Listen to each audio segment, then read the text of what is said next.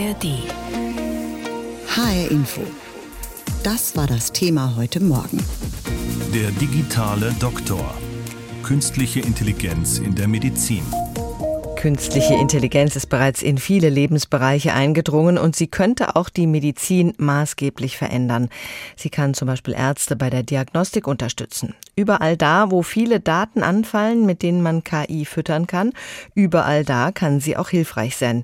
In der Medizin stellt sich auch die Frage, was die KI vielleicht sogar besser kann als der Mensch und wo die Mediziner wiederum unablässig sind.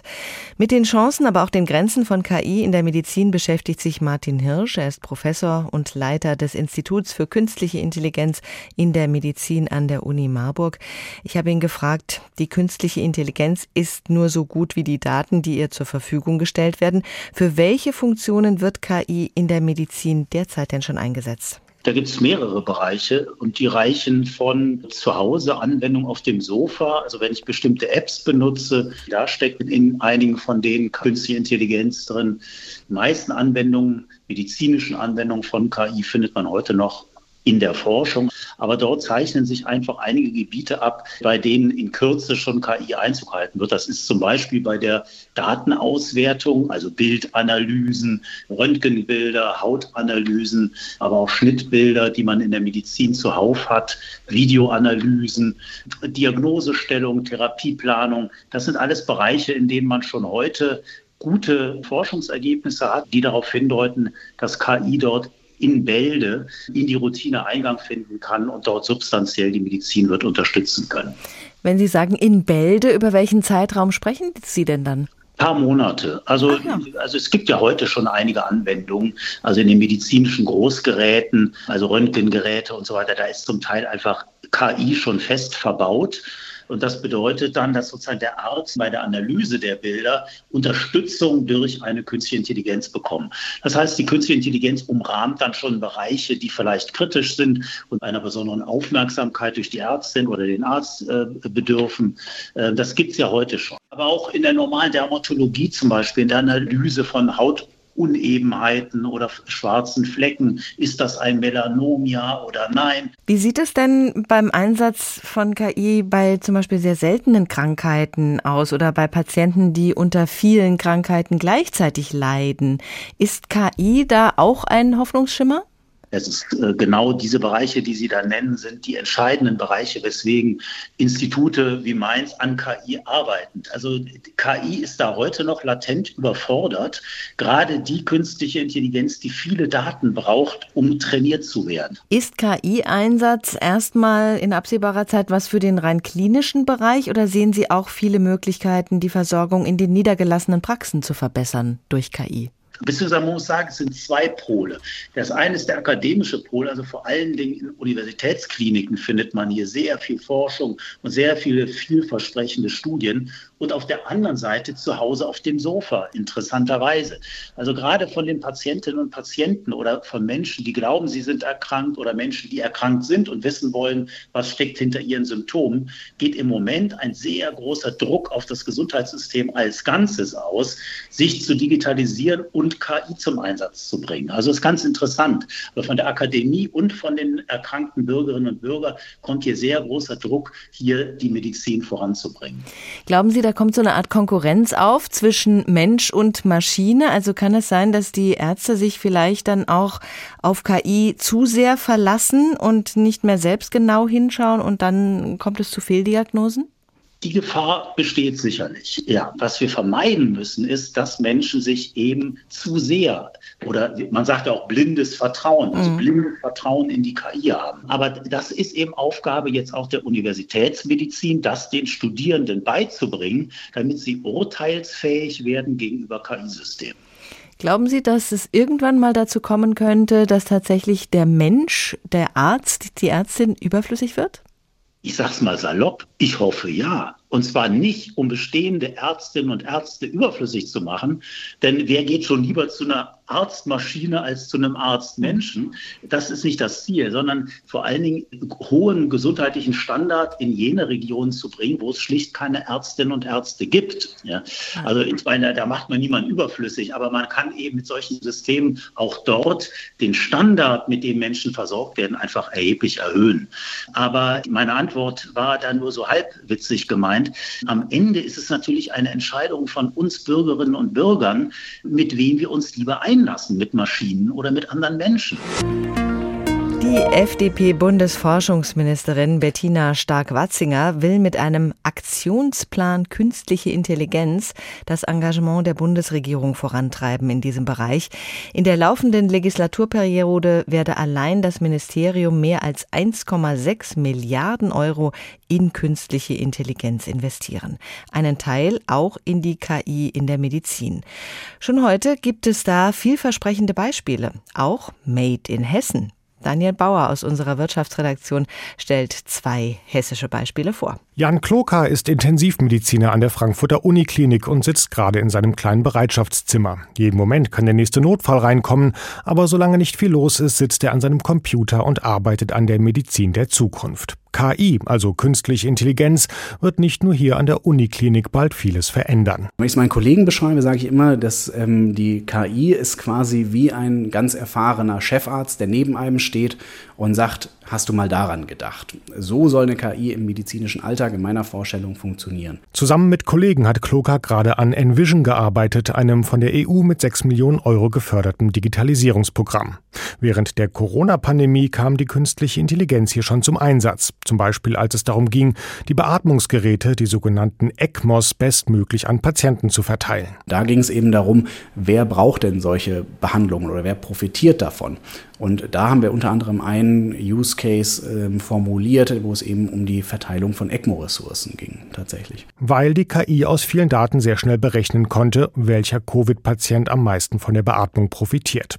An einem ähnlichen Projekt arbeitet in Gießen Jennifer Hannig. Sie ist Bioinformatikerin und gründet mit Forschern und Medizinern der TU Mittelhessen und Justus Liebig Universität gerade ein Start-up. Cardio IQ nennt sich das und es geht natürlich um Kardiologie, also um Herz-Kreislauf-Erkrankungen. Das EKG, das Herzströme misst, kommt hier praktisch ständig zum Einsatz und die KI lernt gerade diese Daten zu interpretieren. Der Vorteil ist, dass man wirklich diese kardiologische Expertise bereits hat, bevor ein Kardiologe sich das EKG angeschaut hat. Und ähm, man kann die Entscheidungen dann wirklich ja, maßgeschneiderte auf den jeweiligen Patienten treffen. So könnten zum Beispiel Rettungssanitäter im Krankenwagen von der KI profitieren, wenn die sich das EKG anschaut und Behandlungsvorschläge macht. Da geht es darum, dass der äh, Rettungsdienst oder der Krankenwagen ja entscheiden muss, zu welchem Klinikum er fährt. Also ist es besser für den Patienten das nächstgelegenste Krankenhaus aufzusuchen oder ist es besser direkt in ein Expertenzentrum zu fahren, beispielsweise in die Kerkhoff-Klinik nach Bad Nauheim? Und auch wenn die Projekte in Gießen und Frankfurt noch im Forschungsstadium sind, zeigt sich schon jetzt, wenn es darum geht, komplexe Daten zu interpretieren, dann kann künstliche Intelligenz den Medizinern schon heute helfen. Aber eins muss heute und auch in Zukunft klar sein, sagt Jan Kloker von der Frankfurter Uniklinik. Natürlich behält immer der oder die Ärztin ähm, am Ende das letzte Wort. Das ist wie beim, beim Autopiloten im Flugzeug. Der Kapitän ist letzten Endes verantwortlich dafür, was er da macht. HR Info das Thema. Diesen Podcast finden Sie auch in der ARD Audiothek. Wenn's mal zwickt im Knie oder im Bauch, welche Krankheit könnte das sein? Bevor ein Arzttermin vereinbart wird, schauen viele erstmal ins Internet. Dr. Google wird das auch ironisch genannt. Äh, denn wie soll das Internet anhand von wenigen Informationen wissen, welche Krankheit hinter verschiedenen Schmerzen stecken könnte? Aber die Technik entwickelt sich ja weiter und inzwischen mischt auch hier die künstliche Intelligenz mit und es gibt KI-gestützte Symptomchecker. Apps wie Ada oder Symptomate. Wie gut der digitale Doktor auf dem Smartphone ist, damit beschäftigt sich auch Dr. Malte Schmieding. Er ist Mediziner und Medizininformatiker an der Charité in Berlin. Er forscht dort zu den Symptomchecker-Apps und ich habe ihn gefragt, ohne Daten geht ja nichts bei KI. Wie funktionieren solche Symptomchecker-Apps? Ja, es gibt eine ganze Bandbreite solcher Apps. Zwei davon haben Sie genannt. Manche führen einen quasi durch ein Arztgespräch durch, wo man am Anfang erstmal angibt, wie alt ist man eigentlich, welche Vorerkrankungen hat man, welche spezifischen Symptome und dann fragen die dann auch spezifisch nach. Aber es gibt auch Apps, die deutlich einfacher funktionieren, wo man am Anfang ein Leitsymptom fragt und dann kann man noch wenige Sachen ergänzen und dann kommt man relativ schnell zu einem Vorschlag. Also Gehen wir mal davon aus, man hat da alles angegeben, was für die akute Erkrankung wichtig erscheint.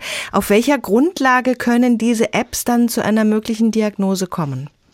Ja, eben halt auf der Grundlage von dem, was man angegeben hat. Und je nachdem, wie gut solche Apps programmiert sind, mit wie viel Wissen da noch hinterlegt ist, eben halt auch ja, Hintergrundwissen. Also wenn man zum Beispiel in die App reinprogrammiert, dass bestimmte Erkrankungen viel seltener sind als andere Erkrankungen, dann ist das natürlich bei der Entscheidungsfindung auch zu berücksichtigen. Wie gut sind da die Erfahrungen mit diesen Symptomchecker-Apps, mit den Diagnosen? Gibt es da eine gute Trefferquote? Die Trefferquote generell kann man sagen, die ist natürlich nicht perfekt. Mhm. Ja. Äh, insbesondere wenn es um Diagnosen geht. Da muss man aber vielleicht auch sagen, das müssen sie ja gar nicht und das können sie ja auch gar nicht. Ne? Wenn es ja nur um die Angaben von Patienten geht, das reicht ja für viele Krankheiten gar nicht, um wirklich definitiv eine, eine Diagnose zu nennen. Und das heißt, die Apps beschreiben sich ja auch gar nicht als solche, dass sie eine definitive Diagnose geben, sondern die verstehen sich ja mehr so als Informationstool. Ne? Dann kriegt man viele Diagnosen genannt, die es möglicherweise sind. Und dann kann man sich weiter darüber informieren. Aber da ganz wichtig, die Bandbreite der Tetra-Quote ist groß. Es gibt sicherlich bessere und schlechtere Apps. Das heißt, es ist ganz wichtig, dass man sich damit auseinandersetzt, welche dieser Apps man eigentlich benutzt. Ja, wie kann ich mich denn als Verbraucherin da informieren, was jetzt eine gute App ist und was eine weniger gute? Ja, also hier hilft es, ein bisschen auf seinen eigenen gesunden Menschenverstand wahrscheinlich zu hören. Und vielleicht muss man das hier sogar auch, weil es gibt, ich sag mal, keine Zertifizierung, die einem garantiert, dass diese App irgendwie getestet wurde darauf, dass sie besonders gute Diagnosen macht, sondern es ist wie jede andere App in so einem App Store auch. Kann man sich angucken, muss man ausprobieren, ob die einem gefällt. Und da kann man zum Beispiel sich ja dem nähern, indem man eingibt, welche Fälle man in der Vergangenheit hatte, wo man vielleicht für Husten, Schnupfen, Heiserkeit zum Arzt gegangen ist und der dann auch gesagt hat, okay, ganz normal, müssen Sie sich keine Sorgen machen. Und wenn man solche Fälle dann eingibt und schaut, ob die App was ähnliches sagt, wie was man damals zum Arzt mitgeteilt hat, oder ob die ganz äh, abstruse Vorschläge macht, da muss man halt ein Gefühl für entwickeln. Würden Sie sagen, die Nutzung so einer App ist eine gute Grundlage für Patienten, um dann vielleicht schon mal mit diesen Vorinformationen zum Arzt zu gehen? Es kommt auf den Patienten drauf an und natürlich auch ein bisschen auf den Arzt. Und als drittes auch ein bisschen auf die Versorgungssituation. Weil Sie haben ja jetzt gerade gesagt, dass diese Tools vor allem für die Diagnose da wären. Und da klingt das dann immer mal so ein bisschen an, als sei das ein Ersatz für Ärzte. Aber die meisten, die sowas nutzen, nutzen das ja nicht, weil sie sagen, ich will am besten gar nicht zum Arzt gehen, sondern die nutzen das ja quasi, um einzuschätzen, muss ich mit diesen Beschwerden eigentlich zum Arzt gehen? Mhm. Oder ist das etwas Dringendes? Muss ich damit in die Notaufnahme oder reicht der Arztkontakt morgen? Und dafür ist es ja dann eigentlich eine gute Sache. Es gibt natürlich Patienten oder Menschen, die lassen sich von mehr Informationen eher verunsichern. Dann ist aber wiederum die Frage, wenn Sie jetzt die App nicht benutzt hätten, sondern Google, dann könnte es sein, dass die App wenigstens eine bessere Variante gewesen wäre als Google, wo man sich wahrscheinlich leichter rein versteigern kann in, ich sage jetzt mal so, katastrophalisierendes Suchen. Ja, also wenn man quasi einmal den Hinweis bekommt, oh, es könnte Krebs sein oder eine total seltene Erkrankung, dann steigert man sich da selber rein und es gibt eben halt Apps, die führen einen da mehr so durch und zeigen eben halt dann auch gut an, okay, diese Erkrankung ist eher deutlich seltener und es ist wahrscheinlich eher das. Genau. Sie drücken einen Knopf oder sagen Computer das medizinische Notfallprogramm aktivieren und schon erscheint ein Arzt vor Ihnen sowie aus dem Nichts und sagt, bitte nennen Sie die Art des medizinischen Notfalls. Bei Star Trek gibt's das schon bei Raumschiff Voyager. Da ist für Notfälle ein Hologramm an Bord des Raumschiffs, das die Leute dann versorgen kann. Okay, das ist Science Fiction, wird es in dieser Form wahrscheinlich nie geben, aber künstliche Intelligenz an sich ist längst auch in der Medizin angekommen. Die USA sind da weltweit vorne. In den Krankenhäusern in New York ist das schon Alltag. Zum Beispiel im Mount Sinai Krankenhaus. Rote Flagge, Fehlernährung. Diätberaterin Siana Scalia steht mit ihrer Chefin Sarah Wilson vor einem Monitor auf der Krankenstation. Künstliche Intelligenz hat die Ernährung aller Patienten im Mount Sinai Hospital im Blick. Seit fünf Jahren hilft sie den Ernährungsexperten der namhaften New Yorker Klinik dabei, Ernährungsmängel zu erkennen und die Genesung voranzutreiben. Vorher wäre das viel zeitraubender gewesen, sagt die Direktorin der Ernährungsabteilung Wilson. Wir mussten Gewichtskurven studieren, Ernährungsgewohnheiten, Laborergebnisse und vieles mehr, um einen Ernährungsplan zu entwickeln, damit Patienten sich schnell erholen. Das tun jetzt Computer. Sie können Patientendaten so deuten, dass sie im Schnellverfahren deren Ernährungsprobleme entdecken. Noch dazu präziser, als es vorher möglich war, erklärt Expertin Scalia. Der Computeralgorithmus kann Dinge finden, von denen wir nicht einmal wissen, dass wir nach ihnen suchen, weil wir gar nicht so viel Zeit hätten. Die künstliche Intelligenz arbeitet stets zusammen mit Spezialisten der Klinik. Sie prüften die Computerinformation und speisten die Maschine zugleich mit ihrem Wissen. Der gläserne Patient ahnt allerdings nicht, wenn das Programm mit seinen Daten die rote Flagge ausfährt. Doch Klinikdirektor David Reich sieht darin kein Problem. Das ist in Ordnung, denn du gibst den Patienten damit nur die richtige Hilfe zur richtigen Zeit. Das sei Ziel der rund einem Dutzend Programme, mit dem das Hospital sich zum KI-Spitzenreiter in New York und weiten Teilen der USA macht. Wir begannen mit Fehlernährung, die in Kliniken oft unerkannt bleibt, dann Delirium oder die Berechnung des Sturzrisikos von Patienten. Und viele weitere Programme. Vor acht Jahren gründete sich an der Klinik ein Team mit einem Namen, über den Reich selber scherzt. Ihre Aufgabe, entgegen vieler Ängste von Medizinern und Pflegepersonal, ein System von Algorithmen zu entwickeln, das menschliches Personal nicht ersetzt, sondern es unterstützt und viel Zeit spart. Wenn du eine sichere Klinikumgebung schaffst, wo Fehlernährung gleich mitbehandelt wird und dadurch eine Wunde schneller heilt, wo ein drohendes Delirium erkannt wird oder die Gefahr, dass ein Patient stürzen könnte, All das macht es für die Patienten besser.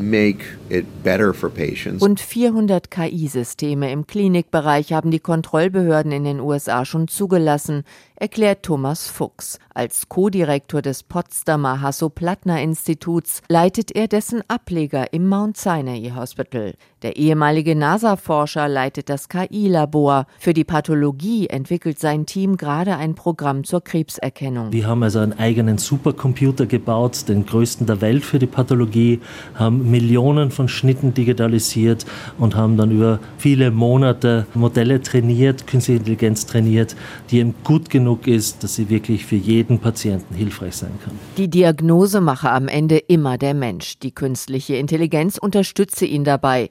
Soweit die Reportage von Antje Passenheim aus New York über künstliche Intelligenz im Krankenhaus wird dort schon im ganz normalen Alltag angewendet. Diesen Podcast finden Sie auch in der ARD Audiothek.